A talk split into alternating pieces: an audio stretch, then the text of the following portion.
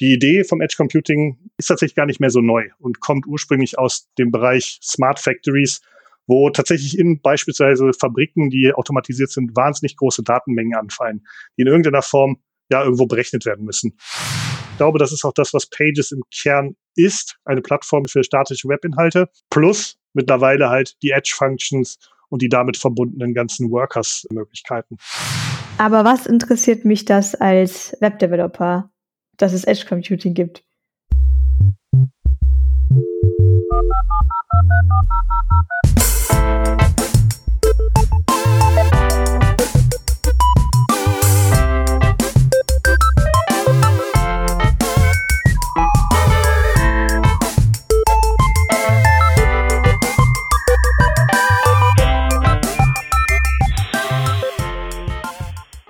Revision 566.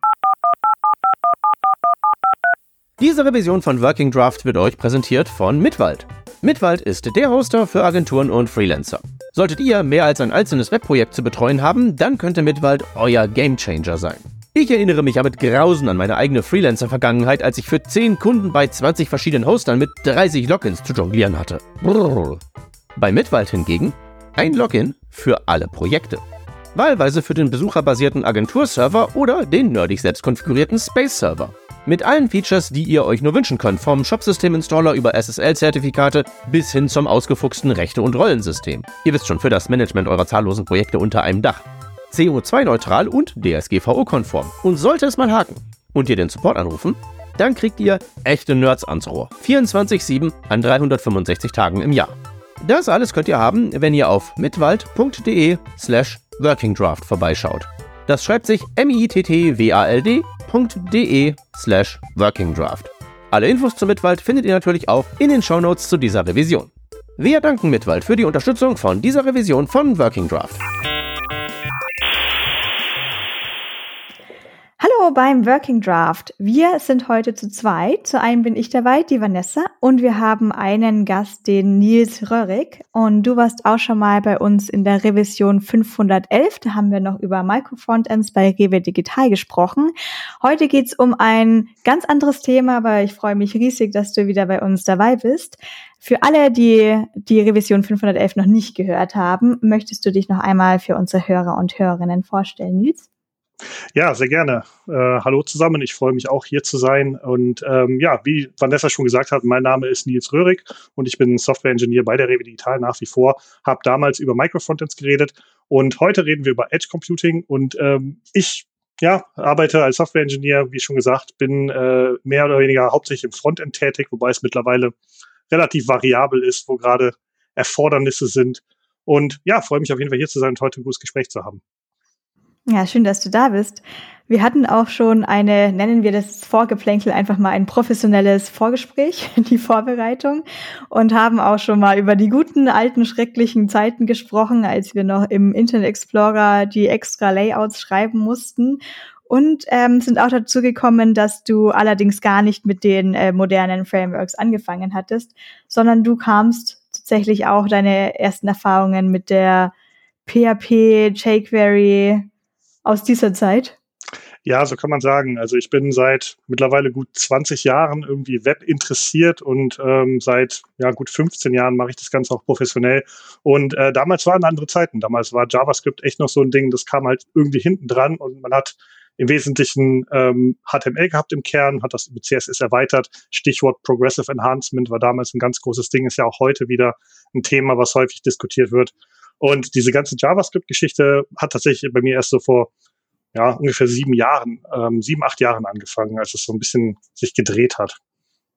Wie würdest du denn jetzt eigentlich den Vergleich ziehen zwischen heutzutage ins Frontend einzusteigen und damals ins Frontend einzusteigen? Wenn du dich entscheiden könntest, würdest du wünschen, dass du heutzutage eingestiegen wärst oder war das doch gut, dass du damals bei dieser verworrenen Spaghetti, HTML, CSS, JavaScript-Zeit eingestiegen bist?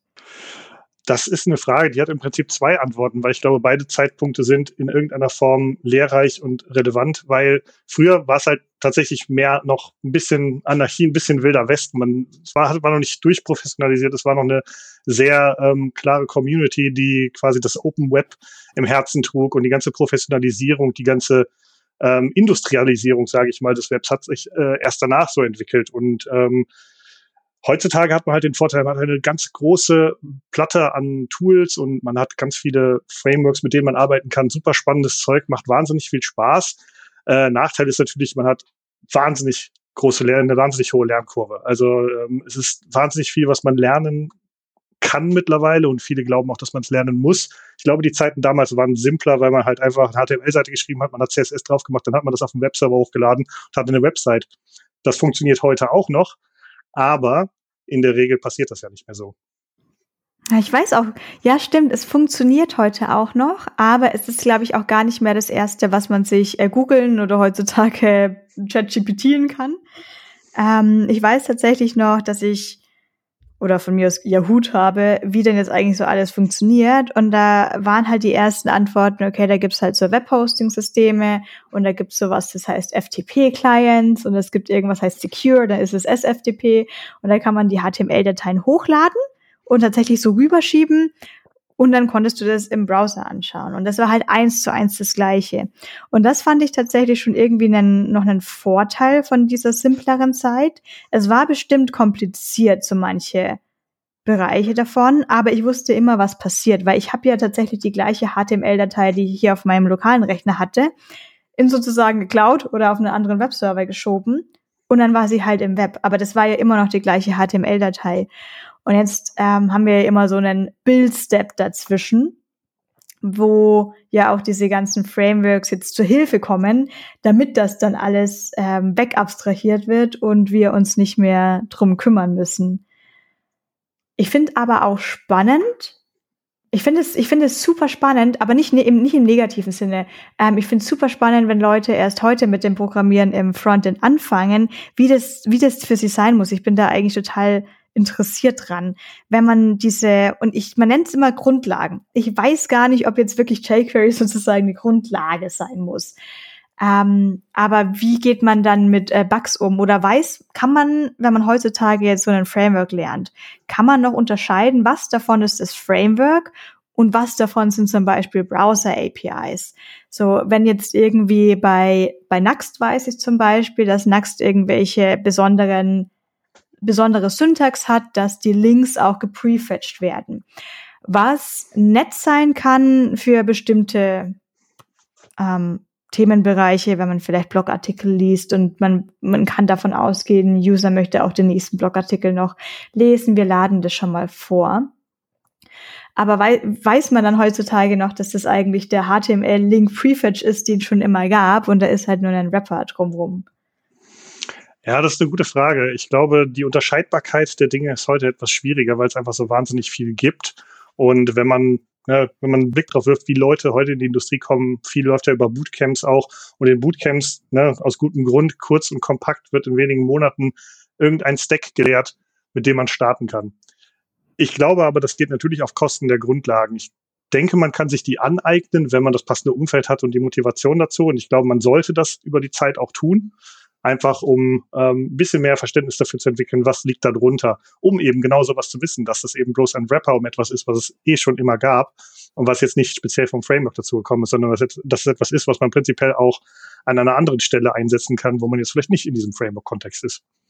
Ähm, grundsätzlich glaube ich, dass die Zeiten heute sehr, sehr gut sind, um einzusteigen, aber man darf sich auf jeden Fall auf eine ziemlich ziemlichen Berg von Sachen gefasst machen, die man lernen kann. Und man sollte sorgsam wählen, wo man anfängt und nicht versuchen, alles auf einmal zu lernen. Das war früher einfacher. Früher hatte man HTML und CSS und musste vielleicht noch ein bisschen, wie du sagst, FTP lernen und sich einen Free Web Hoster suchen. Dann hat das funktioniert. Stimmt.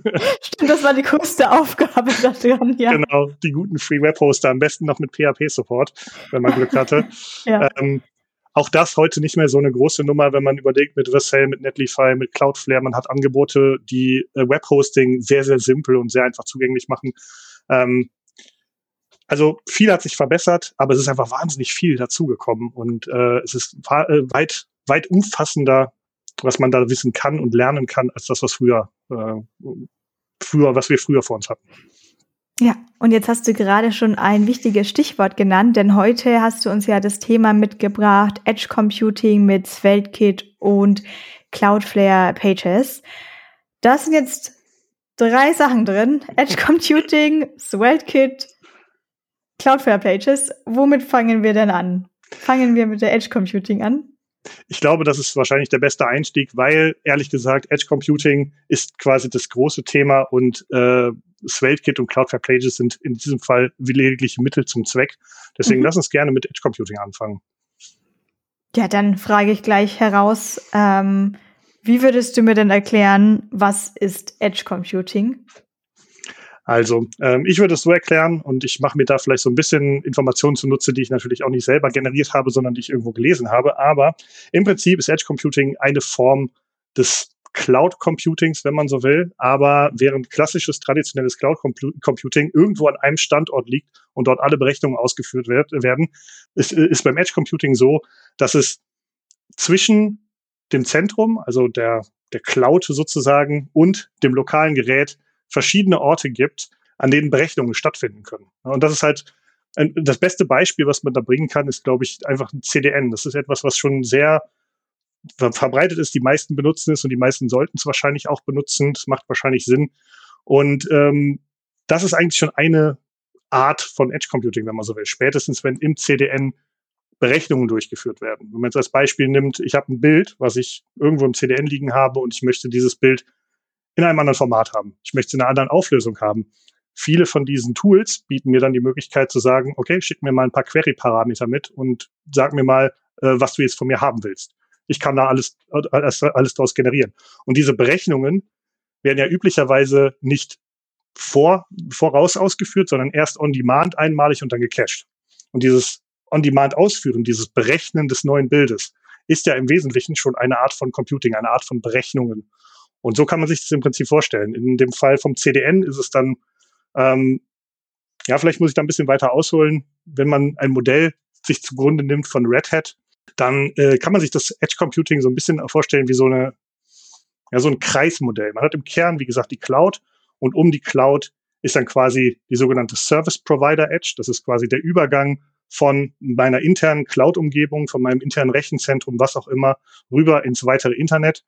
Nachdem man von dieser Service Provider Edge ähm, durch das weitere Internet ja, quasi die Daten, äh, den Datenstrom verschoben hat, dann kommt man zur sogenannten End-User Premises Edge. Und diese End-User Premises Edge ist quasi die Netzwerkschicht, die dort liegt, wo es vom weiteren Internet in meine internen Umgebungen geht. Das kann zum Beispiel sein eine Fabrik, das kann zum Beispiel ein Laden sein, das kann irgendwie der Zugang zu einem bestimmten Büro sein. Und da kann man auch Berechnungen ausführen. Und zu guter Letzt gibt es noch eine weitere Edge, eine sogenannte Device Edge. Und dort geht es dann tatsächlich vom inneren Netzwerk, von inneren Kern an meinen spezifischen Standorten über in mein Endgerät. Und an all diesen Stellen kann man im Prinzip Berechnungen durchführen. Und stellt sich natürlich die Frage, warum möchte man das tun? Das klingt ja jetzt erstmal irgendwie relativ komplex und aufwendig. Ich kann die Berechnung noch einfach auch in der Mitte machen. Aber die Idee vom Edge Computing kommt, ist tatsächlich gar nicht mehr so neu und kommt ursprünglich aus dem Bereich Smart Factories, wo tatsächlich in beispielsweise Fabriken, die automatisiert sind, wahnsinnig große Datenmengen anfallen, die in irgendeiner Form ja irgendwo berechnet werden müssen. Und bevor dann diese riesigen Datenmengen, die durch Sensoren überall in der Fabrik permanent erfasst werden, verschoben werden über übers Netzwerk irgendwo in eine Cloud, wer, hat man gedacht, okay, wieso machen wir nicht schon Berechnungen an der Stelle, ähm, wo diese Daten anfallen quasi, also quasi an der Kante, bevor es ins Netzwerk geht, dann schon vor Ort in der Fabrik irgendwie Vorberechnung machen, Daten aggregieren und dann noch eine, äh, ein Aggregat von Daten rauszuschicken und in, ähm, in die Cloud zu schicken. Das ist so ein bisschen der Hintergrund des Ganzen. Also ich möchte die Berechnungen, die ich ausführen möchte, möglichst nah dort ausführen, wo sie irgendwie Sinn ergeben. Ja, und das ist äh, in der Smart Factory beispielsweise an dieser äh, End-User Premises Edge, von der ich eben sprach. Was habe ich denn jetzt alles für Vorteile als Nutzer Geht es dann auch schneller? Hat es weniger Kilobytes? Also als äh, Benutzer erstmal ähm, ist es für mich idealerweise, wenn, wenn alles gut läuft und das ist das Versprechen, was dahinter steckt, dann wird ja eine Berechnung irgendwie nicht mehr in Kalifornien durchgeführt, sondern vielleicht am Netzwerkknoten in Düsseldorf. Und ähm, das heißt, meine Daten müssen nicht mehr einmal um die ganze Welt, sondern können direkt in Düsseldorf verarbeitet werden. Alles, was dort berechnet werden kann, wird dort berechnet und wird unmittelbar zu mir zurückgeschickt. Ja, das ist so das große Versprechen. Ich glaube, was vielleicht jetzt schon ein bisschen deutlich geworden ist, ist, dass bei Edge Computing nicht eine konkrete Technologie irgendwie der Schlüssel ist, sondern dass es sich eher um eine Netzwerk- oder, oder eine Architekturphilosophie handelt, wie man seine Daten reguliert, wo man Berechnungen durchführt und weniger jetzt eine konkrete Technologie bezeichnet. Ja, geht es dann, weil es war gerade von Kalifornien und Düsseldorf die Rede, das ist ja international. Gibt es das auch im, kann man Edge Computing auch im kleineren Bereich haben, dass ich sage, das ist maximal auf Europa ausgeweitet oder sogar maximal auf Deutschland? Also ich würde vermuten, dass das wahrscheinlich stark vom Anbieter abhängt und möglicherweise von Konfigurationsoptionen. Aber ich glaube, wenn man das Prinzip halt komplett überlegt, dann ähm, möchte man die Sachen möglichst nah beim Nutzer haben und dann auch möglichst international. Und ich glaube, wenn man jetzt mit Cloudflare das Ganze handelt, nun ist Cloudflare ein großes Produkt. Ähm, das heißt, es kann eine ganze Menge und die ganzen Details kenne ich da auch nicht, aber möglich könnte ich mir äh, möglicherweise könnte ich mir vorstellen, dass man sagt, okay, ich möchte das nur in einem beschränkten geografischen Rahmen ausrollen. Aber dann stellt sich wieder die Frage, okay, ist das dann überhaupt das richtige Tool? Ähm, wenn ich ohnehin meine Berechnung in Frankfurt habe und nur bis Berlin gehe oder bis München, dann muss man sich, glaube ich, die Frage stellen, ob das Tool dann das Richtige ist an der Stelle. Ja, woher meine Frage kommt, ähm, die hängt zusammen mit jetzt zum Beispiel GDPR und wo werden eigentlich Daten gespeichert. Jetzt ist allerdings die Frage, du hattest vorher das gute Beispiel mit äh, Bildern und dass zum Beispiel das Tool mir dann die Bilder in einem anderen Format berechnen kann. Wäre das jetzt eigentlich ein Problem, wenn ich die Bilddaten von Nutzer und Nutzerinnen irgendwo in Europa gespeichert habe, wo eigentlich alles okay ist. Aber ich möchte ein zusätzliches Tool benutzen, wo ich dann die ja, diese, diesen kleinen Helferlein benutzen kann, dass ich mir das Bild nicht schon vorher abspeichern muss in der richtigen Größe und richtigen PNG und da, da, da, sondern on demand sagen kann, oh, jetzt brauche ich das gerade schwarz-weiß. Und das ist aber ein Tool aus Amerika. Wäre das dann ein Problem für die Daten? Werden die da verarbeitet und gespeichert oder kriegt eigentlich das Tool recht wenig von den Daten mit?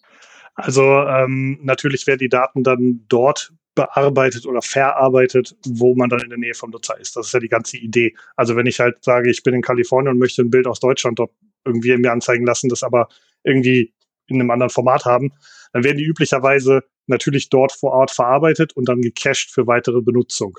Ja, da, da hast du natürlich einen guten Punkt angesprochen. Ähm, datenschutzrechtlich gelten da natürlich die gleichen Regeln wie sonst auch. Also wenn man halt Daten verarbeiten möchte an Orten, ähm, die jetzt außerhalb der europäischen Jurisdiktion liegen, liegen, dann wird man da auf jeden Fall Verträge abschließen müssen mit den entsprechenden Anbietern, dass die quasi ja äh, gewährleisten, dass dort die, die, die Datenschutzvorschriften, die für uns gelten, in irgendeiner Form auch äh, weiter Bestand haben. Okay, aber Klingt so, als gäbe es da Überlegungen, was man dann machen kann, Verträge. Ich, ich äh, wie gesagt, ich habe es jetzt nicht im Detail untersucht, mhm. aber ähm, die, die Regeln, die es gibt, die gelten ja natürlich dort auch. Ne? Und ich könnte mir vorstellen, wenn es irgendwie ein internationaler Player irgendwie am Start ist, äh, die wollen ja überall Geschäfte machen. Die meisten werden sich mit dem Thema GDPR schon mal beschäftigt haben. Ja, wahrscheinlich. Jetzt hätte ich als nächstes die Frage, das klingt ja von der Theorie her, klingt das ja alles ganz super, aber was interessiert mich das als Webdeveloper, dass es Edge Computing gibt? Ja, also ähm, für mich als Webdeveloper, ich meine, im Wesentlichen den Punkt haben wir ja schon, äh, schon, ange schon angesprochen, die Performance beim End-User ist für mich als Webdeveloper wahrscheinlich am interessantesten, wenn das Versprechen eingehalten wird. Wir haben da vorhin davon gesprochen, dass ähm, es diese Service Provider Edge gibt. Und das ist im Wesentlichen auch der Netzwerkkreis, der für uns als ähm, Web-Developer am interessantesten ist, weil das ist im Prinzip genau da, wo halt jetzt auch schon CDNs und so durch, durchgeführt werden. Und ähm, im Idealfall, ja, wie gesagt, werden Berechnungen und komplizierte Dinge, die irgendwie vor Ort vor, äh, ausgeführt werden können, nicht einmal um die Welt geschickt, sondern ähm, vor Ort einfach ausgeführt. Und das ist natürlich etwas, was für mich als äh, Webentwickler interessant ist, dass ich für den Nutzern vor Ort irgendwie die bestmögliche Performance bieten kann.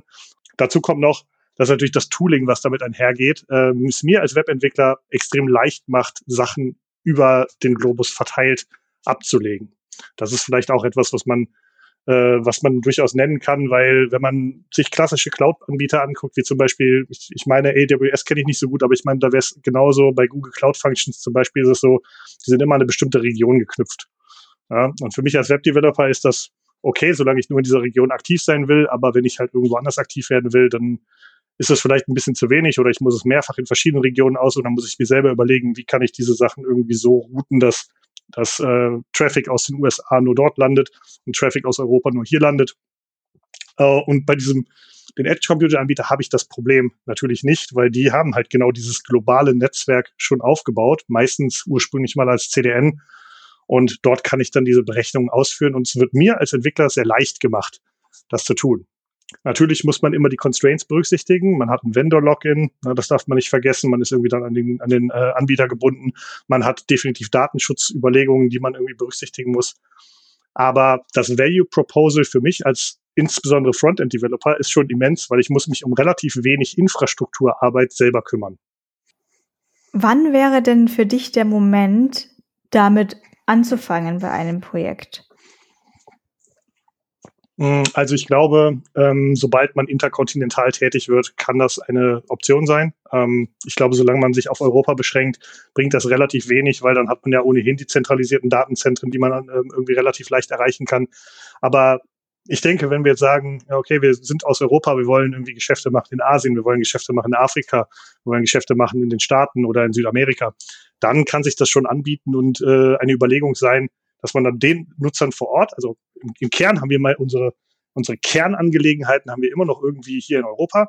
Aber alles, was wir irgendwie auslagern können, alles, was wir irgendwie an Berechnungen an die entsprechenden Orte schicken können, können wir dann über das Edge-Netzwerk verteilen und den Leuten vor Ort direkt zugänglich machen. Das klingt zwar alles sehr überzeugend und ich glaube, falls ich das jemals bräuchte, ich glaube, ich würde dich gerne einfach gern mieten und sagen, wiederhole mal, was du gesagt hast, oder ich spiele den Podcast vor. Aber jetzt stelle ich mir noch die Situation vor, Moment, ähm, das wird ja, solche Services werden ja vermutlich ein bisschen was kosten. Ich glaube, groß skaliert schon. Ähm, mhm. Allerdings, ähm, ne, und für mich ist das Thema ja, ich habe ja für die Recherche auch eine kleine Applikation gebaut und die quasi in die Cloudflare-Umgebung betreut und ich bezahle dafür tatsächlich keinen Cent, mhm, ja. weil ich halt mit den Tools, die ich verwende, mit den, mit den Features, die ich verwende, äh, immer noch in so einem, in so einem Free-Tier bleibe. Der ist natürlich so beschränkt, dass man damit keine ernsthaften Geschäfte machen kann. Wenn man jetzt etwas anderes macht als bloß statische, äh, statische Webseiten ausliefern, hat man auf jeden Fall ein Limit, womit man kalkulieren muss. Aber ähm, ich denke, die Preise werden wie bei anderen Cloud-Anbietern einfach auch mit der Nutzung skalieren. Das ist nicht anders als jetzt bei Google, äh, Google Cloud zum Beispiel auch oder AWS auch man wird immer ein bisschen ein Auge drauf haben müssen, okay, ist die Ressourcen, die ich jetzt gerade brauche, sind die noch irgendwie im Rahmen, was kostet der Spaß? Ja, aber für den Start kann man tatsächlich relativ, also preisgünstig starten, wenn man ein bisschen weiterführende Features haben möchte. Ja, ist jetzt ein anderes Thema, aber das finde ich tatsächlich auch selber als Webentwicklerin immer super hilfreich, weil ich auch meistens einfach teilweise nur mal ein Login brauche, mein, mein irgendein Pseudo-Dingens-Bummens-Projekt da hochladen mhm. will, damit ich mal die UX davon sehe und eigentlich verstehe, was das eigentlich tut. Aber jetzt frage ich mich, ähm, es ist vielleicht so ein Ticken mit Kosten verbunden, aber vielleicht sind die Kosten, würde ich jetzt mal schätzen, vielleicht gar nicht wirklich der große Faktor. Und obwohl du meintest, ähm, dass dir verschiedene Tools und vor allem jetzt hier Cloudflare als Beispiel viel Arbeit abnehmen und sehr hilfreich sind, ist es ja vielleicht trotzdem was, wo jetzt, wo man befürchten könnte, vielleicht ist es doch eine Art Maintenance, vielleicht wird das schwierig, wir müssen da mhm. so einen mhm. Vertrag aufsetzen, was ist, wenn sich da mal was ändert. Wie würdest du denn, kann man, kann man messen, dass man das braucht? Oder wie würde man es am besten messen, dass man zum Beispiel langsam ist in Afrika? Ähm, das ist eine sehr, sehr gute Frage. Habe ich auch keine Antwort für tatsächlich. Also soweit habe ich mich tatsächlich nicht in diese Thematik vorgewagt. Äh, für mich war es einfach vor allem ein sehr spannendes Feld, wo ich sage, ich möchte mir das mal anschauen. Aber tatsächlich so wirklich große globale Produktiverfahrung habe ich damit auch nicht. Deswegen, ja, wie könnte man das in, in Afrika messen? Ja, wahrscheinlich müsste man dann auf den Devices selber irgendwie ähm, äh, Analytics-Tools haben, die in irgendeiner Form Response-Zeiten messen und sowas, die mir dann Ausschluss darüber geben, okay, hey, ähm, der Request auf dem Device da in Nigeria, der hat gerade irgendwie drei Sekunden gedauert, das ist zu lang, wo ist denn der hingegangen? Oh, der ist nach Europa gegangen. Können wir das vielleicht beschleunigen, indem wir das oder einen Großteil dieser Berechnung vielleicht irgendwie dann in Datenknoten in Nigeria verlagern oder so. Ja, rein spekulativ, aber so könnte ich mir vorstellen, kann man das wahrscheinlich verfolgen, also ähnlich wie man das in anderen Situationen auch machen würde. Ja, ja, dann haben wir hier auch gleich den Aufruf für alle Hörer und Hörerinnen. Falls ihr euch damit auskennt, wie man am besten messen kann, wie performant eigentlich die Seite auf der anderen Seite der Erdkugel ist, dann seid gerne mal Bescheid. Ähm, Würde mich jetzt gerade interessieren. Finde ich auch sehr spannend, ja. Und das nächste spannende Thema wäre dann, wie kommt jetzt Svelte-Kit zu Edge Computing. Was hat das eine mit dem anderen zu tun? Also Edge Computing, theoretisches Konzept mhm. von Architektur und SvelteKit ist er, ist er so ein modernes Framework. Genau, richtig. Also äh, prinzipiell hat SvelteKit mit Edge Computing erstmal für sich genommen natürlich relativ wenig zu tun. Es ist einfach ein JavaScript-Framework, was, wie der Name schon sagt, ähm, quasi die Erweiterung von Svelte ist. Und äh, ja, das für Svelte anbietet, was Next.js für React oder Nuxt.js für Vue anbietet. So ungefähr kann man sich das vorstellen, den, den Scope von diesem Projekt. Aber warum das in diesem Kontext so spannend ist, ist, dass Svelte von Haus aus halt eine gewisse Plattformunabhängigkeit mit sich, äh, mit sich bringt. Mit was meine ich damit? Also wir haben ja eben darüber gesprochen, dass ich natürlich, ne, habe ich ja vorher gesagt, vor allem Cloudflare irgendwie ausprobiert habe, aber diese Angebote, Edge Computing zu machen und diese Plattformen zu nutzen, gibt es halt auch an anderen Orten. Ne? Es gibt Vercel, es gibt Netlify, haben wir vielleicht heute auch schon mal erwähnt. Die bieten auch ähnliche Lösungen an, ähnliche Funktionen an. Und äh, SvelteKit hat ja im Kern im Wesentlichen einen Compiler. Das heißt, ähm, man baut seine App in Svelte und SvelteKit-Funktionalitäten, dann schiebt man die einmal durch den Compiler durch und hinten raus kommt eine neue App. Und die kann dann tatsächlich auch über etwas, was sich Adapter nennt, plattformspezifisch angepasst sein. Und SvelteKit von sich aus tatsächlich, wenn man wenn man nichts selber konfiguriert, dann hat SvelteKit tatsächlich schon Support für eben die drei genannten äh, Cloudflare, Vercel und Netlify out of the box. Das heißt, wie kann man sich das vorstellen? Wie funktioniert das? Dieser Adapter nimmt im Wesentlichen den Output von, von, einer, von einem Svelte-Kompilat und passt ihn so an, dass er auf dieser spezifischen Plattform ausführbar ist. Und SvelteKit kommt von Hause aus mit einem Tool, mit einem Adapter, das ist der Adapter Auto nennt sich das. Und dieser Adapter, wenn man quasi die, äh, die SvelteKit App baut, ne, SvelteKit, Compiler, man braucht auf jeden Fall einen Build-Step, ohne geht es nicht. Und je nachdem, wo dieser Build-Step ausgeführt wird, wird halt geprüft, okay, bin ich jetzt gerade irgendwie auf Vercel, bin ich auf Netlify, bin ich auf Cloudflare. Und ich muss also als Entwickler gar nicht explizit konfigurieren für diese drei Plattformen. Deswegen ist es auf jeden Fall ein attraktives Tool, um einfach damit einzusteigen, um diese Plattform zu nutzen, ohne dass ich mich jetzt mit den Spezifika beschäftigen muss.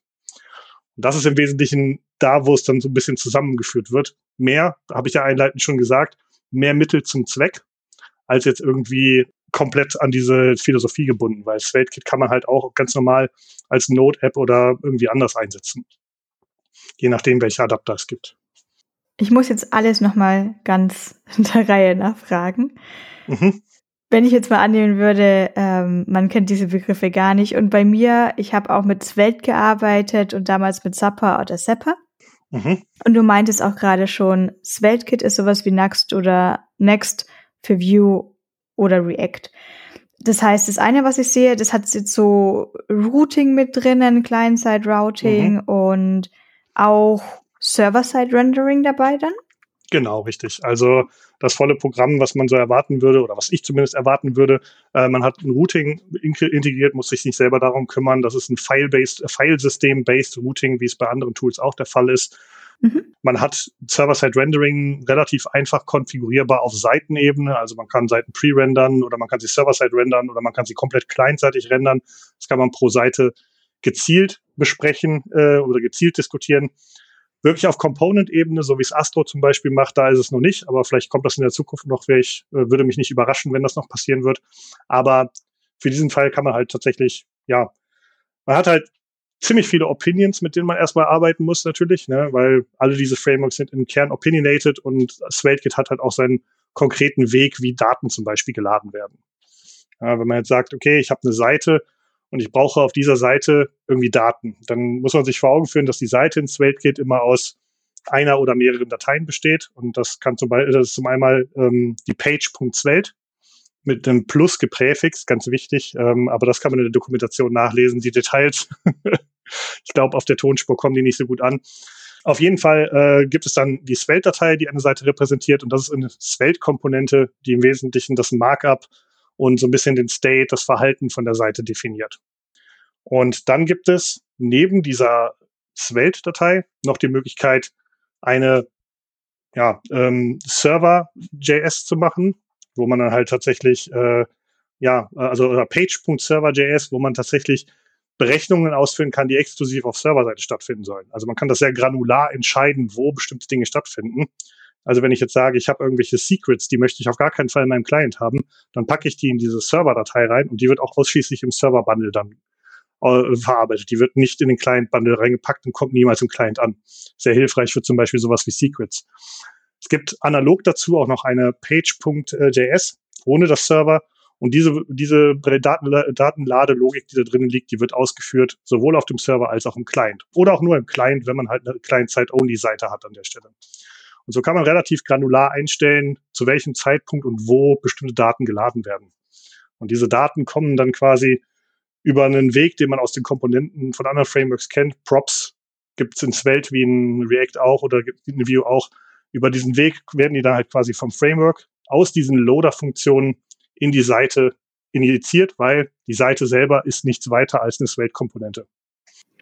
Das ist jetzt eine schöne Kurve zu, dem, zu der Thematik, die wir am Anfang hatten. Heutzutage gibt es einfach eine größere Learning Curve wahrscheinlich. Absolut, alles, ja. Alles, was du sagst, ich konnte dir folgen, weil mhm. ich glücklicherweise zumindest mal mit Nuxt.js gearbeitet hatte und ich wusste, okay, File-based, wahrscheinlich gibt es so einen Ordner, der heißt Pages und wenn ich da diese Weltkomponente reinlege, dann wird da einfach so magisch eine Route auch draus. Ich glaube, das fand ich am Anfang auch bei Nuxt so toll, dass ich dann nicht mehr den Router selber schreiben musste. Ganz toll. Aber natürlich, wenn man jetzt noch gar nichts damit am Hut hatte und also Firebase, okay, der Ordner und Properties und ja, und Loader, okay, und das Client-Side ja. und das Server-Side. Das stimmt. Es ist auf jeden Fall ähm, relativ viel, was man da lernen kann. Ne? Das, äh, das stimmt schon. Ähm, ich muss aber tatsächlich auch sagen, ich fand den Zugang dazu relativ einfach zu finden. Gerade wenn man irgendwie mit der Gedankenwelt rankommt und sagt, hey, äh, meine, HTML-Seiten liegen irgendwie im Dateisystem und dir das Dateisystem spiegelt schon die Struktur meiner Applikation, die dann später auch beim, beim, äh, beim ähm, Nutzer ankommt, wieder.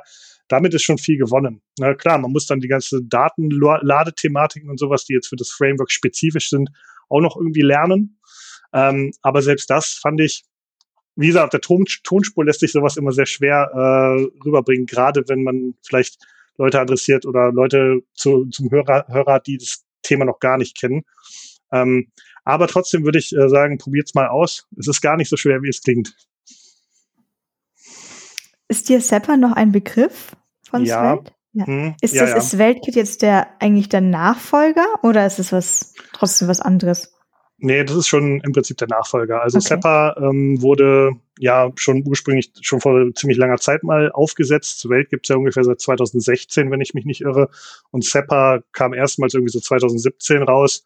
Und ähm, das Team hinter Svelte, die auch für das Svelte-Kit und damals auch für Seppa irgendwie ver verantwortlich sind, das, das vorantreiben, die haben halt irgendwann entschieden, okay, die Architekturentscheidungen, die wir für Seppa getroffen haben, die sind nicht so zukunftsfähig und haben sich dann entschieden, okay, lass uns nochmal gucken, wie können wir das besser machen. Und das Ergebnis davon ist letztlich SvelteKit. Also SvelteKit ist letztlich der Nachfolger von Seppa, wenn man so will. Hast du jetzt die Befürchtung, dass das mit SvelteKit auch wieder passieren könnte? Denn Rich Harris, wenn man ihn kennt und ihm folgt, ähm, ich weiß gar nicht, wie ihn beschreiben will. Ich würde ihn ein bisschen als idealistisch ansehen in der Webwelt, mhm, was ja. ich super gut finde, dass es diese Personen gibt aber mir auch ein bisschen Angst macht, seine Tools in Production einzusetzen, wenn er sich denkt, nee, es geht ja noch besser. Wir hören mal, wir stampfen mhm. das mal ein, wir, wir machen noch mal von vorne. Also ich glaube, ähm, die äh, Sorge kann ich durchaus nachvollziehen, weil ähm, das ist so ein bisschen auch der Track Record, den, den Rich Harris hatte. Vor Svelte kam ja auch schon was anderes, nämlich Rec äh, Rective. Ähm, was irgendwie auch nicht das Beste war, was man machen konnte. Und Svelte war dann die bessere Variante. Ich glaube aber, man redet von ein bisschen unterschiedlichen Dimensionen. Ich glaube, Reactive hat bei weitem nicht die Reichweite gehabt, die Svelte hatte heutzutage. Svelte ist sehr bekannt mittlerweile. Viele Leute kennen es. Leute, die es benutzen, mögen es gerne zu benutzen. Es ist mittlerweile seit ähm, ich glaube 2019 in der Version 3 und sehr stabil unterwegs, wird eigentlich nur erweitert und keine fundamentalen Änderungen. Und die Community ist wesentlich größer. Das Team, was dahinter steht, darf man auch nicht außer Acht lassen, ist mittlerweile größer. Das ist nicht nur noch Rich Harris. Auch nicht nur Rich Harris wird tatsächlich, äh, also vielleicht, das ist eigentlich eine coole Sache, wenn man sich das überlegt, dass bestimmte Firmen im, äh, im Webumfeld, wie zum Beispiel Vercel oder, Net oder Netlify, Leute sponsern für Fulltime Open Source Work. Das ist in dem Fall auch ähm, äh, einer dieser Fälle. Rich Harris wird halt quasi von Vercel angestellt, um Svelte weiterzuentwickeln. Aber er ist auch nicht der Einzige, der von Vercel angestellt wird, um Svelte weiterzuentwickeln. Vercel hat zumindest noch eine weitere Person, glaube ich, eingestellt, die ex exklusiv da für die Arbeit am Framework da ist. Und es gibt noch Leute, die innerhalb von Vercel dann für Dev Relations und sowas verantwortlich sind, für Svelte spezifisch. Also ich glaube, die Community ist heutzutage deutlich größer. Das Team, was dahinter steht, ist deutlich größer. Und ich auch wenn Rich Harris natürlich immer noch das Gesicht ist, glaube ich nicht mehr, dass es nur eine One-Man-Show ist und so ein fundamentaler Shift, den würde ich eigentlich jetzt erstmal nicht mehr erwarten. Dazu ist mittlerweile die Reichweite und der Bekanntheitsgrad zu groß. Früher war das vielleicht noch ein bisschen anders. Da gab es eine Handvoll Leute, die die Tools verwendet haben. Da konnte man noch so 180-Grad-Wendungen machen. Ähm, ähm, oder es zumindest in irgendeiner Form rechtfertigen oder besser rechtfertigen als heute. Aber ich, ich würde damit nicht rechnen, einfach dadurch, dass es wirklich seit vier Jahren Svelte für sich genommen komplett stabil ist. Ja. Und äh, SvelteKit jetzt auch relativ lange in Entwicklung war und seit Dezember dann auch erstmals in der äh, 1.0-Variante vorliegt. Und ich würde damit rechnen, dass das jetzt auch erstmal nur weiterentwickelt wird. Ja, das klingt ja auf jeden Fall schon mal nach guten Nachrichten. Ich war eine von diesen wenigen Personen. Äh, ich habe meine Portfolio-Seite damals mit Seppa geschrieben, muss allerdings sagen, die läuft immer noch, hat zwei Probleme.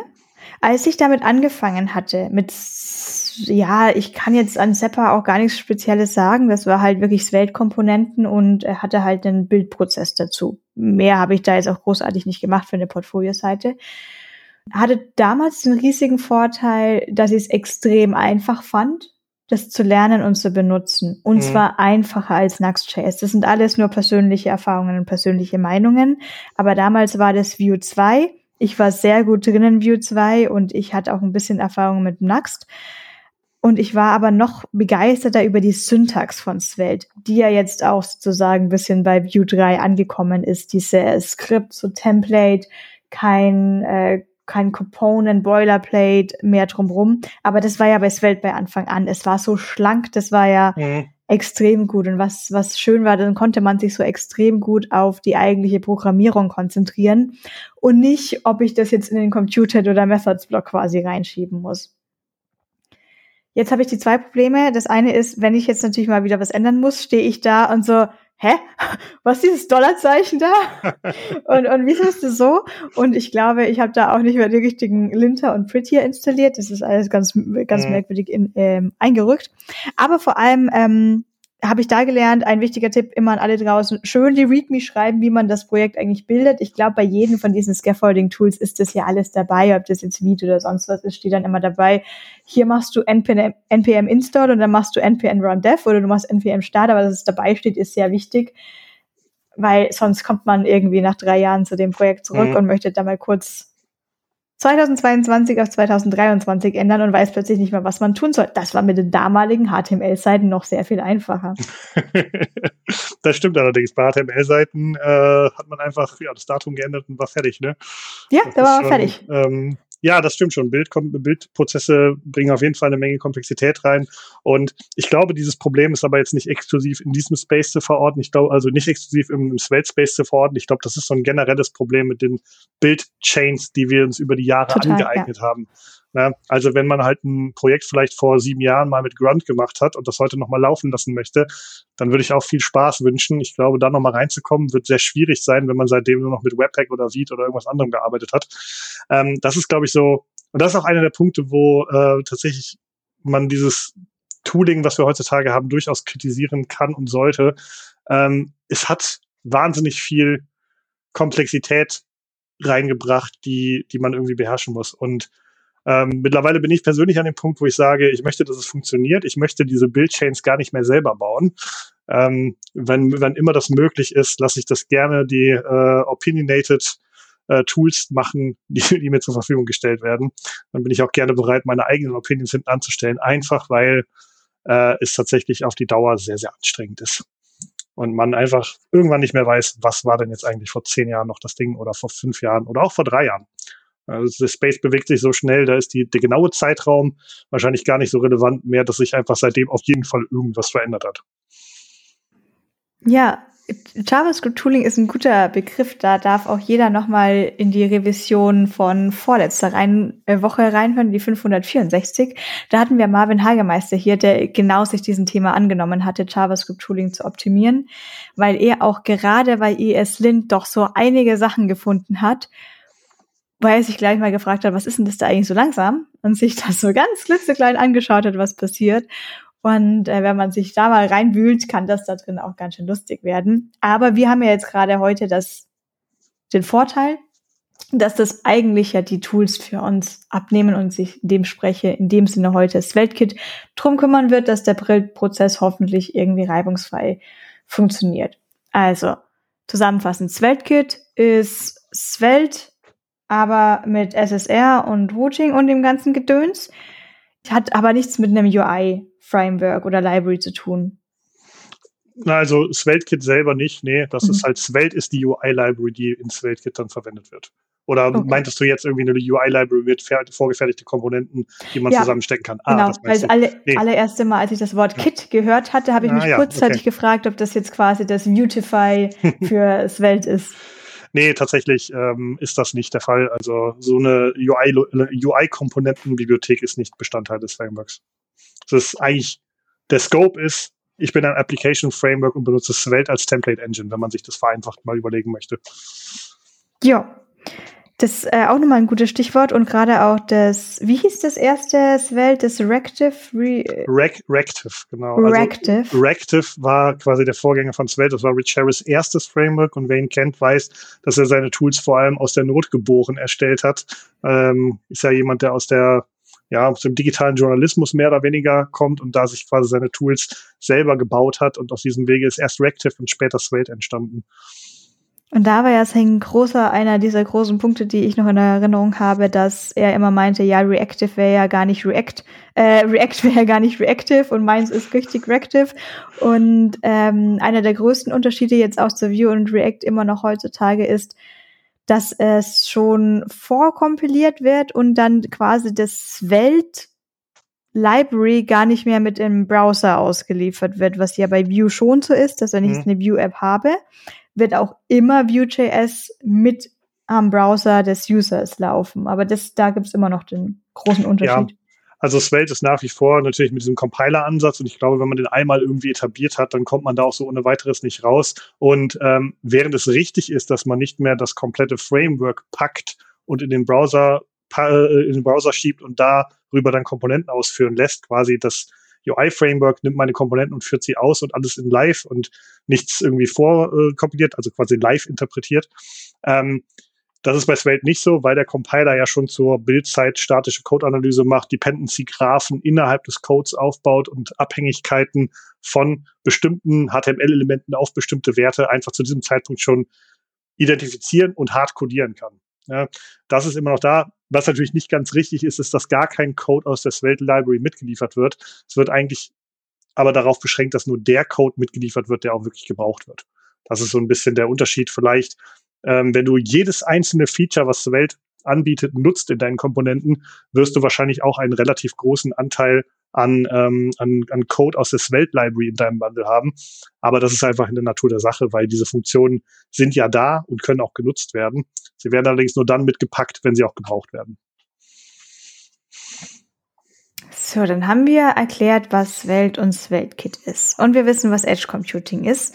Und wir haben schon ganz oft den Namen Cloud Flare gehört und wissen, dass damit irgendwie Edge Computing geht.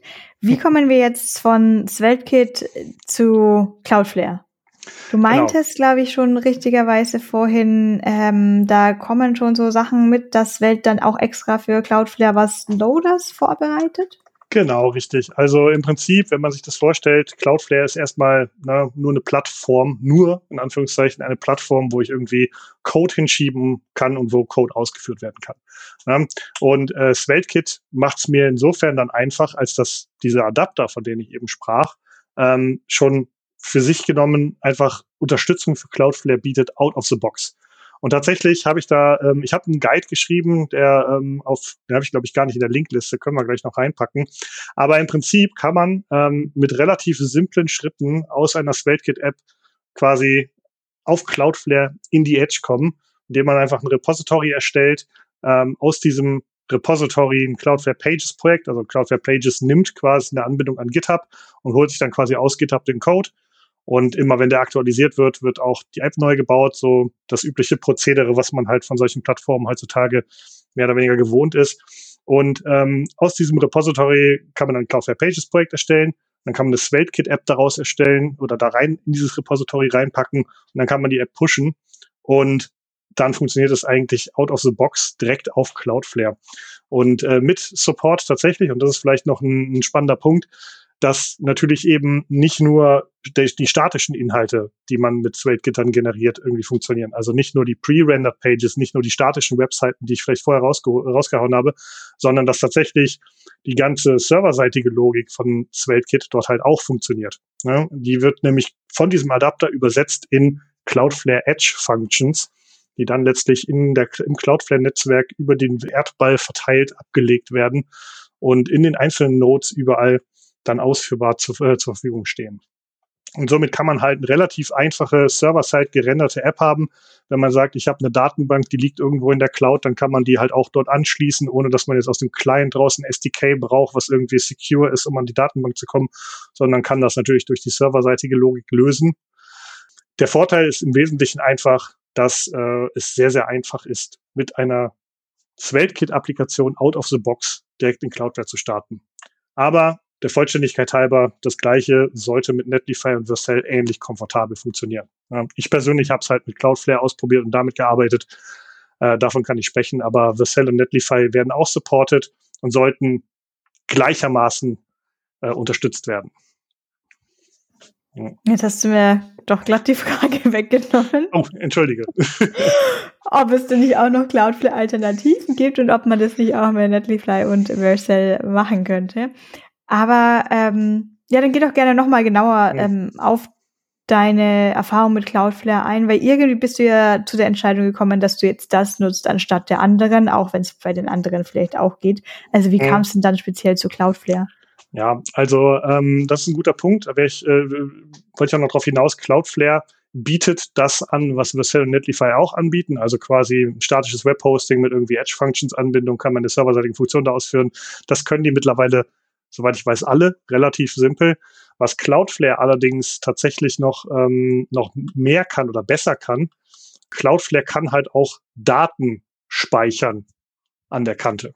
Ne? Und das ist, glaube ich, ein, ein Punkt, der viele Perspektiven erfordert, um damit zu arbeiten. Eine haben wir schon gesprochen, besprochen in Form von GDPR. Natürlich sollte man da irgendwie äh, sicher sein, dass man mit Cloudflare einen Partner hat, der auch den eigenen Datenschutzanforderungen genügt, sonst sollte man es nicht verwenden. Aber ähm, der Unterschied ist im Wesentlichen, dass Cloudflare neben diesen ganzen, ich nehme ein Git-Repository, baue das und packe das in mein CDN-Edge-Netzwerk und da kann ich es ausführen, eben auch Möglichkeiten bietet, Daten zu speichern, die dann von Cloudflare über Magic, die für mich als Frontend-Entwickler völlig uninteressant ist, irgendwie im Globus verteilt werden und da verfügbar sind. Und da gibt es ähm, drei verschiedene Optionen. Ähm, ich habe vor allem, weil ich ja gesagt habe, ich habe mit dem Free-Tier vor allem gearbeitet. Da gibt es halt nur eine von den drei Optionen. Das ist eine der Einschränkungen, mit denen man arbeiten muss. Aber es gibt ähm, ja Workers KV heißt das eine. Da muss man vielleicht noch ein bisschen weiter ausholen. Die Edge-Funktionen in Cloudflare werden äh, in einem Cloudflare-Produkt ausgeführt namens Workers. Und das sind quasi diese Edge-Funktionen. Und diese Workers, das ist quasi eine V8 Runtime, die, ähm, die gesandboxed läuft und die einige zusätzliche Laufzeit-APIs zur Verfügung stellt. Und eine dieser Laufzeit-APIs ist eben Key Value Storage. Und das ist, was der Name schon sagt. Ich kann also im Prinzip in meiner Cloudflare-Applikation irgendwie Daten in einen Key Value Storage packen und die dann auch immer raussuchen. Und ähm, wie das Ganze im Hintergrund funktioniert, ist für mich als Entwickler erstmal komplett transparent. Das interessiert mich relativ wenig, aber wenn man es wissen möchte, kann man sich natürlich überlegen, was passiert denn da eigentlich? Und im Wesentlichen ist es so, dass ja an jedem Edge-Knoten, den Cloudflare hat, wird quasi dieser Key Value Storage gespiegelt. So. Und zwar folgendermaßen, wenn man halt sagt, ich möchte jetzt einen neuen Schlüssel anlegen mit einem neuen Wert, dann mache ich das erstmal an dem Knoten, wo ich gerade mit verbunden bin, der mir am nächsten ist. Wenn ich jetzt in Köln bin, beispielsweise, könnte das beispielsweise Knoten in Düsseldorf oder so sein. Und dort lege ich dann quasi meinen neu gespeicherten Wert ab. Und ähm, Key Value Storage ist nicht instant, also es ist nicht Real-Time-Verfügbarkeit. Da gibt es andere Tools, da kommen wir gleich noch kurz drauf. Ähm, und von dort aus wird dann quasi der Wert, den ich neu angelegt habe, irgendwie in Cloudflare gespiegelt und innerhalb von einer Minute, das ist so die garantierte Zeit, ist dieser Wert über den Globus überall quasi gemirrored und verfügbar in dem jeweiligen Cache an dem jeweiligen Knoten. So, das ist schon mal auf jeden Fall etwas, was schon sehr wertvoll sein kann, weil für mich als Entwickler brauche ich ja jetzt noch nicht mal mehr eine Datenbank. So, ich kann jetzt einfach meine Daten auch irgendwie da speichern. Klar, ist so ein Key Value Storage, der nur eventually persistent ist, ähm, natürlich nur begrenzt nützlich, nur für bestimmte Daten, die sich nicht so häufig ändern zum Beispiel. Aber es ist auf jeden Fall etwas, was man woanders so nicht hat. Oder zumindest, ja, vielleicht haben die anderen mittlerweile ein bisschen nachgeholt, aber ähm, mein letzter Stand war, dass es tatsächlich bei Cloudflare relativ exklusiv ist. Und nun ist dieser Key Value Storage natürlich nur eventually persistent, also nach einer Minute habe ich die Zusage vom Anbieter, dass es synchron ist. Und während dieser Minute könnten dieser Wert von verschiedenen Orten geändert werden. Dann wird es Konflikte geben und im Zweifel irgendwie so eine endlos äh, Kaskade von Änderungen, weil es irgendwie jedes, weil es in kurzer Zeit überall ge geändert wird. Deswegen ist es nicht so gut für Daten, die sich häufig ändern. Es gibt von Cloudflare aber jetzt noch zwei andere Produkte. Eins dafür ist, glaube ich, mittlerweile komplett verfügbar, aber nur im Paid-Tier. Ähm, das nennt sich Durable Objects. Und Durable Objects ist im Grunde genommen, ja, da wird von Cloudflare garantiert, dass ich, wenn ich dieses Objekt speichere, dieses Durable Object speichere, dann kann ich das instant überall abrufen. Wie die das machen? Magic? Ich weiß es nicht. Sie sind Plattformbetreiber und ähm, am Ende des Tages ist das ein Job, den ich gerne den Plattformbetreiber machen lasse, weil ich mich damit nicht rumschlagen mag. Aber für mich interessant ist so zu wissen, ein Durable Object ist im Grunde genommen eine Instanz von einer Java-Klasse, äh, JavaScript-Klasse, die irgendwie serialisiert wird oder als Binärcode geteilt wird und die ist überall gleich zugänglich. Es ist überall die gleiche Instanz, mit der ich arbeite. So, äh, das heißt, da habe ich eine viel, viel stärkere äh, Persistenzgarantie und eine viel, viel stärkere Verfügbarkeitsgarantie. Und ähm, die, Garantie, dass es halt, wenn ich es am einen Ende der Welt ändere, auch unmittelbar am anderen Ende der Welt mit dem gleichen Wert abrufbar ist. Viel mehr kann ich dazu leider nicht sagen, weil ich selber noch nicht ausprobiert habe, aber ich finde es auf jeden Fall ein spannendes Proposal und werde es vielleicht auch irgendwann noch mal ein bisschen genauer erforschen. Vor allem, weil innerhalb von diesem Cloudflare Workers Kontext jetzt noch ein weiteres Produkt auf die äh, Karte gekommen ist. Ich bin mir gerade gar nicht sicher, ob sie mittlerweile der Open Beta oder noch Closed Beta sind. Nennt sich D1 oder D1 und dabei handelt es sich tatsächlich um eine SQLite-basierte SQL-Datenbank an der Kante. Das heißt, jetzt äh, enabled es mich als Entwickler sogar so weit, dass ich quasi eine full, fully grown SQL-Datenbank in meiner Edge-Applikation nutzen kann. Wie gesagt, ist ein super Value Proposal. Man darf nicht vergessen, es ist natürlich harter Vendor-Login. Das heißt, gut, wenn man SQL-Datenbank kann man, ist, möglich, ist möglicherweise relativ portabel noch, weil man ja einfach im besten Fall einen Dump macht und woanders wieder hochlädt. Aber trotzdem sollte man immer, immer im Hinterkopf behalten, dass man sich da natürlich auch stark an Anbieter bindet. Aber ich glaube, das Value Proposal ist schon durchaus sichtbar. Und ähm, ich könnte mir vorstellen, dass es für den einen oder anderen ähm, Entwickler, der gerade irgendwie startet, ein Projekt umzusetzen, schon durchaus attraktiv sein kann, weil man hat dann quasi einen Anbieter, der mir diese Möglichkeiten bietet und ich brauche mich nicht irgendwie an verschiedenen Stellen drum zu kümmern, sondern kann das alles an der einen Stelle machen. Und ja, das sind so die, das ist so prinzipiell der Hintergrund, warum ich mich damals für Cloudflare äh, so interessiert habe und für Cloudflare ausprobiert habe, im Kontext dieses Edge Computing Forschungsprojekts, sage ich mal. Ähm, Eben wegen dieser Datenspeicherungsmöglichkeit. Alles aus einer Hand. Ja, ich finde, das klingt super interessant. Da, da eröffnen sich ja ganz neue Möglichkeiten. Da braucht, braucht man plötzlich kein Backend mehr. Da ist man plötzlich aus dem Frontend heraus das Fullstack. Normalerweise ist es oft ja. andersherum, dass eher die Backendler zu Fullstack genau. werden. Aber hier hat man wirklich die Möglichkeit, hier als Fullstack zu werden. Ich finde, es klingt super interessant für startende Projekte. Ich will nicht immer sagen Startups, sondern es kann ja genauso gut bei mhm äh, bestehenden Unternehmen sein, die jetzt noch ein neues Projekt ja. daneben aufziehen wollen und vielleicht nicht auf ihrer zehn Jahren alte Codebase noch ein Feature ransetzen, sondern vielleicht das einfach wo, komplett woanders hosten. Ähm, das klingt ja sehr interessant. Ich bin mir, also ich habe es jetzt nicht nachgeschaut, aber ich bin mir sicher, dass man das umziehen können muss. Und sie werden es einem schon nicht so schwer machen. Auf mhm. der anderen Seite, wenn ich das höre mit Google Cloud und AWS, es scheint, ich habe das Glück, dass ich mich nicht drum kümmern muss. Ich habe eine Person in unserem Unternehmen, die kann das Gott sei Dank sehr, sehr gut und es geht auch nie was kaputt und ich muss mich nie drum kümmern. Ähm, vielleicht ist es auch das Problem, dass es für mich diese unbekannte Wolke ist, wo ich mich nicht aus, das war jetzt kein, das war jetzt kein gewollter Wortwitz, ähm, wo ich mich nicht drin auskenne. Aber es scheint da schon irgendwie Komplexität zu geben.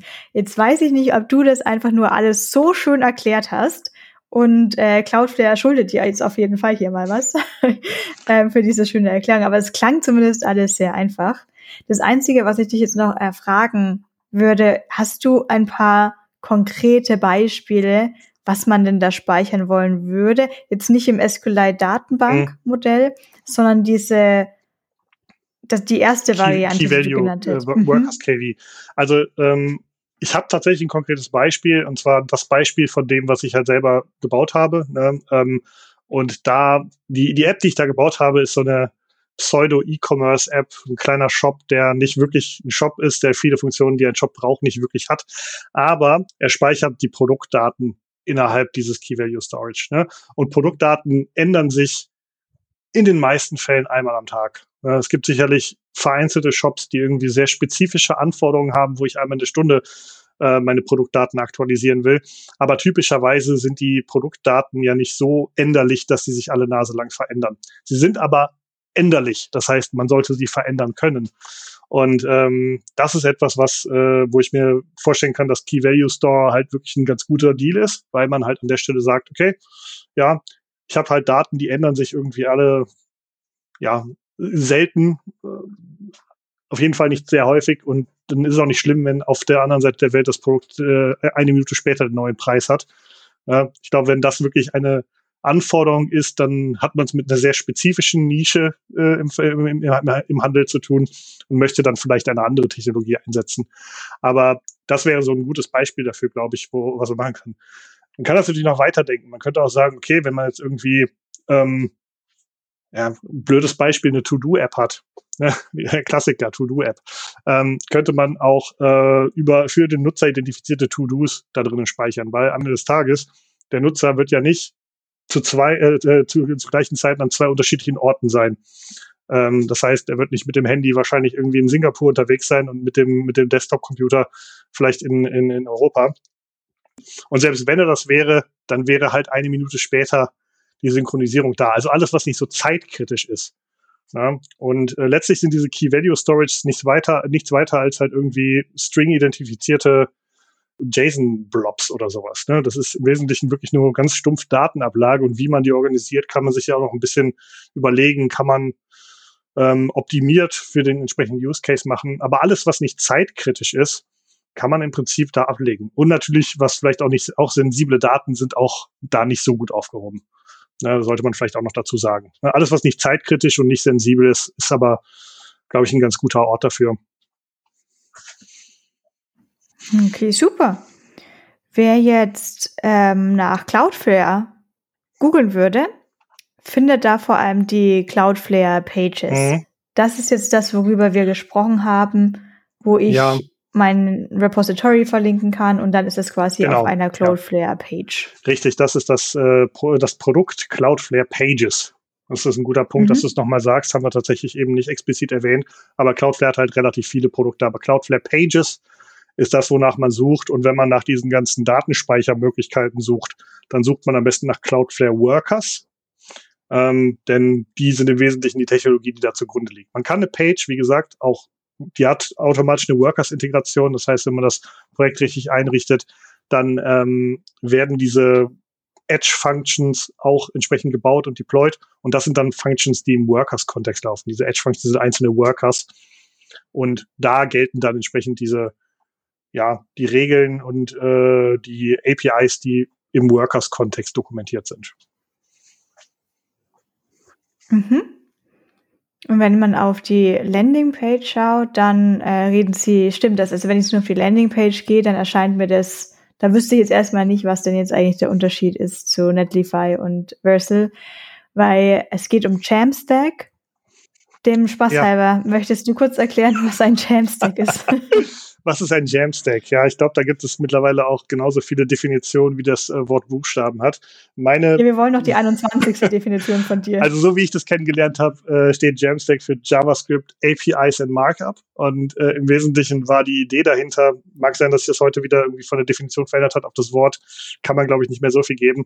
Aber im Wesentlichen, man hat irgendwie statisches Markup, was irgendwie irgendwo geladen wird und dann über JavaScript mit APIs spricht, die von irgendwelchen Produkten angebunden werden, sodass man quasi eine statische Web-App irgendwo hat, die dann dynamisch über APIs Daten nachlädt und damit irgendwie Krempel macht. Das ist so meine persönliche Vorstellung davon, zugegeben. Die ist auch schon sehr alt.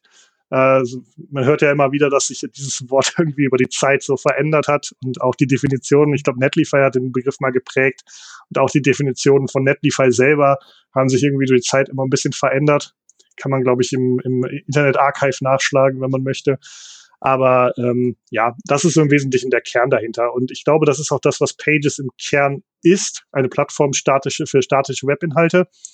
Plus mittlerweile halt die Edge-Functions und die damit verbundenen ganzen Workers-Möglichkeiten. ja, das haben Sie hier auch als vierten Punkt hier aufgelistet. Dynamic Functionality mit der Integration von den Cloudflare Workers.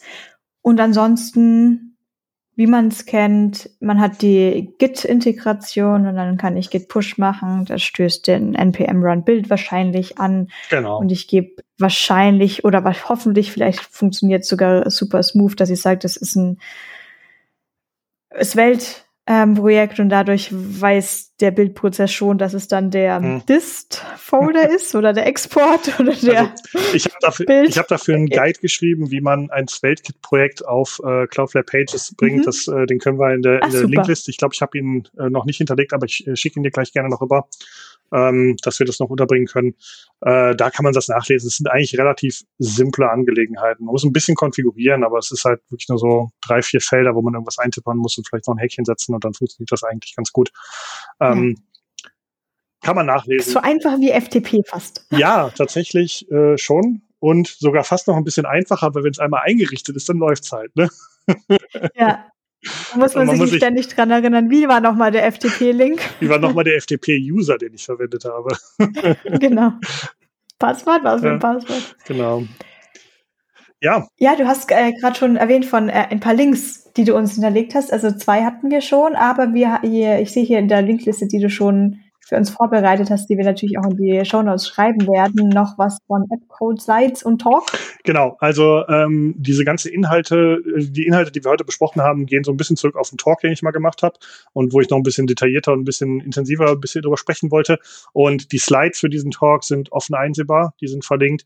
Ähm, zu dem Talk gehört quasi eine Companion-App, wo man das quasi an diesem Live-Beispiel sich mal anschauen kann, diese E-Commerce-App, von der ich eben sprach, wo unter anderem die Produktdaten in äh, dem Key Value Storage gespeichert werden. Dafür ist der Code auf GitHub einsehbar. Der wird verlinkt. Genau, das sind so die, die beiden zusätzlichen Links, die wir, glaube ich, noch nicht gesprochen hatten. Ne? Mhm. Ja. Ja. Das ist super. Und wer jetzt noch mehr von dir lernen möchte, kann nicht nur den Talk auf YouTube im Nachhinein anschauen, sondern wird dich auch beim Svelte Workshop treffen können bei der Enter.js im Juni. Genau, richtig. Ich bin äh, im Juni auf der Enter.js und da mache ich einen Svelte Workshop. Das ist ein Svelte Einsteiger Workshop. Das heißt, wir fangen tatsächlich bei, du kannst HTML, du kannst CSS, du kannst JavaScript an. Und äh, weitere Kenntnisse sind nicht erforderlich. Wir werden auch nicht auf die großen Details von SvelteKit eingehen, sondern wirklich nur auf das UI-Framework und dann gemeinsam ein bisschen was bauen, damit ihr ein Gefühl dafür bekommt, was dieser, ähm, was dieses äh, Framework anbietet, was es kann. Und ähm, einen Tag später bin ich auf der IntelJS dann noch mit einem Talk vertreten. Aber wenn ihr diese Folge gehört habt, werdet ihr dort nichts Neues erfahren. Es sieht nur vielleicht ein bisschen schöner aus, weil ihr auch was seht und nicht nur hört. Ja, super. Aber das mit dem Weltworkshop klingt auf jeden Fall äh, sehr gut. Was ich, was ich persönlich immer mag, man muss ja nicht immer nur einen Workshop für eine Programmiersprache oder einen Dialekt oder einen Framework. Man muss ja nicht nur daran teilnehmen, wenn man jetzt fest vorhat, das auch zu benutzen, sondern auch einfach immer das Reinschnuppern in andere Paradigmen, in andere Theorien, finde ich extrem hilfreich. Ähm, kann mir vorstellen, dass einen das immer so ein bisschen zu einem so ein bisschen nächst, nächste Stufe eines Developers immer noch so ein bisschen weiterbringt, da ein bisschen die Fühler draußen zu haben und zu verstehen, was die Grundgedanken von so anderen Frameworks vielleicht auch sein können. Und dann, selbst wenn man, selbst wenn man noch jQuery macht, was komplett legitim ist, dann kann man ja vielleicht so, man, man muss vielleicht jetzt nicht die ganze zehn Jahre alte Web-App nehmen und einmal komplett migrieren für Monate, ja, weiß ich nicht. Aber ähm, vielleicht kann man ja so ein paar Gedanken immer mit einbringen und sich denken, ach, guck mal, da gibt's ja dieses Format, dass man äh, reaktive Daten immer mit, weiß ich nicht, ich weiß nicht, ob das immer noch so ist, mit so einem Dollarzeichen mm, oder sowas ja. basiert. Vielleicht kann man sich das ja auch so in die jQuery-App da mitnehmen mm. und so sagen, hey, hier möchte ich eigentlich einen Wert haben, den möchte ich kennzeichnen, der kann sich ändern und der soll das Template sozusagen, das Markup, das HTML verändern, deswegen kennzeichne ich die jetzt auch mit einem Dollar. Das finde find ich das immer sehr, sehr gut. Deswegen freut es mich zu hören, dass du auch einen Workshop darüber gibst. Wir haben jetzt gesprochen über Edge Computing, über Edge Computing mit SvelteKit, über SvelteKit mit Cloudflare Pages und Edge Computing. Haben wir irgendwas noch nicht erwähnt, worüber du gerne noch sprechen möchtest? Mm, nee, ich glaube, wir sind mit allem durch. Auch wenn ich mir die Liste der vorüberlegten Themen anspreche, dann äh, glaube ich, haben wir alle Punkte soweit ähm, besprochen, ja. Zum Abschluss. Ich könnte das jetzt also auch machen. Ich könnte jetzt auch Edge Computing mit Vue und Cloudflare Pages machen. Oder mit Nuxt und Cloudflare Pages. Also theoretisch spricht da absolut nichts gegen. Ähm, ich weiß nicht, wie gut jetzt äh, Nuxt zum Beispiel irgendwie auf äh, Cloudflare Pages oder Vercel ja. Notify adaptiert ist oder wie man das machen würde. Aber theoretisch spricht natürlich nichts dagegen. Wenn du deine Nuxt-App in der Edge-Function ausführen kannst, dann kannst du die genauso nutzen, wie das auch mit SvelteKit der Fall ist. Bei SvelteKit hat man halt bloß den Vorteil, dass man halt ja out-of-the-box-Support für diese Plattformen schon hat und sich nicht groß kümmern muss, das zu adaptieren. Von anderen Frameworks weiß ich aber nicht, wie sich da ähm, die, die Tools verhalten. Da wird es auch Mittel und Wege geben. Im Prinzip ja. wird das machbar ja. sein, ja. Ja, ich sehe hier schon die, äh, die Landingpage, wo hm. das React-Logo, Vue-Logo, Gatsby-Logo, Hugo-Logo. Ja, dann. Ist, äh, und das, es ist hier schon verlinkt mit einem, ach, guck mal, Deploy a Blazor, Brunch, Docosaurus, Gatsby, Gritsum, Hexo, Hono, Hugo, Checkers. Ma, ich bin ja, was man heutzutage alles lernen muss, das ist ja verrückt. Quick. Ja. Remix, Solid. Hui. Ja, komplizierte Zeit. Das Gute ist, man muss es nicht alles lernen. Aber man kann alles deployen. Also egal, was man gelernt hat, man kann auf jeden Fall alles deployen. Ich glaube, PHP geht Sehr nicht, gut. aber sonst geht ziemlich viel, ja. Aber PHP hat, ach ja, doch, es hat ja auch sozusagen ein Frontend. Aber ist ja Laravel macht man ja auch heutzutage. Ja, Plain PHP macht man nicht mehr, das stimmt. Laravel mit Inertia okay. und Vue ja. oder so. Ja, ja, ja. Und dann macht man noch hier so ein Headless CMS drauf. Und dann genau, hat man seinen perfekten... nutzt man da, habe ich gehört, in der Laravel-Welt. Äh, sicher? ich habe keine Ahnung. Das ist ein Space, in dem ich tatsächlich gar nicht mehr so aktiv bin, wo man nur so peripher Sachen mitbekommt. Aber Statamic scheint einen ganz guten Ruf zu genießen äh, und kann sowohl Headless okay. als auch Headful. Basiert auf Laravel, integriert sich wohl fabelhaft damit. Aber ne, wer, wer so ein bisschen peripher auch nur das Laravel-Ökosystem auf dem Schirm hat, weiß, dass da halt ganz, ganz viel drum gewachsen ist in den letzten Jahren. Und ja. ähm, dass da durchaus ein Ökosystem am Start ist, was man nicht unterschätzen sollte. Und was sich lohnen kann zu lernen, wenn man tatsächlich ähm, entweder den Horizont erweitern möchte oder vielleicht einfach mal lernen möchte, dass man nicht immer nur PHP haten muss, dass man auch mit PHP gute Software schreiben kann, weil das Problem meistens vor dem Rechner sitzt und nicht im Rechner ist. ähm, ja, Aber ja, spricht äh, das alte, das alte Herz so ein bisschen raus. Leute, hatet doch nicht immer nur, probiert's doch mal selber aus. Ja, also auf jeden Fall äh, ein schöner Moment in diesem Podcast über diese ganzen Tools, was man mit denen doch alles machen kann, um zu seinem perfekten Champstick zu kommen. Ich glaube, das war jetzt dieser schöne Moment, wenn uns irgendjemand anders zuhört, der oder die nicht direkt Frontend-Web-Developer ist. Die fragen sich Keine auch, Ahnung, was wir gerade gesagt haben. Ja. das stimmt. Okay, also bitte jetzt kein böses Feedback, dass wir nicht genau drauf eingegangen sind, was ist das Tamic? Statamic, ja. Ich habe es noch nicht mal gehört. Ja, ah, yeah. wie gesagt, äh, ich, periphere Vision, Peripheral Vision, wie man im Englischen sagt. Irgendwie noch alte Connections in dieses Ökosystem sind übrig geblieben und dann kriegt man immer so ein bisschen mit, was so abgeht. Aber äh, benutzen, benutzt habe ich Laravel auch seit Jahren nicht mehr. Gut, dann mache ich doch gleich noch den letzten Aufruf in dieser Folge an alle Hörer und Hörerinnen, die sich in diesen Tools auskennen. Kommt doch gerne vorbei, damit ich auch auf dem Laufenden bleibe, was wir hier eigentlich so machen in der Frontend-Welt. Wie gesagt, wir verlinken alles in den Show Notes und ähm, wir bedanken uns sehr fürs Zuhören. Nils, dir danke ich sehr für diese sehr informative Episode über Edge Computing, das Weltkit und Cloudflare Pages. Ich hoffe, du wirst uns auch mal wieder besuchen. Ja, sehr gerne. Ich war sehr, wieder sehr gerne hier, das zweite Mal jetzt schon. Das hat das zweite Mal sehr viel Spaß gemacht. Und ähm, ich bin ziemlich sicher, dass wir uns in der Zukunft nochmal sehen oder hören. Mit Sicherheit. Ich wünsche dir sehr viel Erfolg beim Svelte Workshop und einen Talk danach. Ganz viel Kraft auch. Das sind äh, zwei Tage, das kann man auch unterschätzen, was da immer so auf einen drauf zukommt. Aber alles Gute dafür. Ich weiß, du wirst das ganz gut machen. Freut mich sehr, dass du hier gewesen bist. Was mich auch freuen würde, was uns als Working Draft sehr freuen würde, wären fünf Sternchen auf iTunes.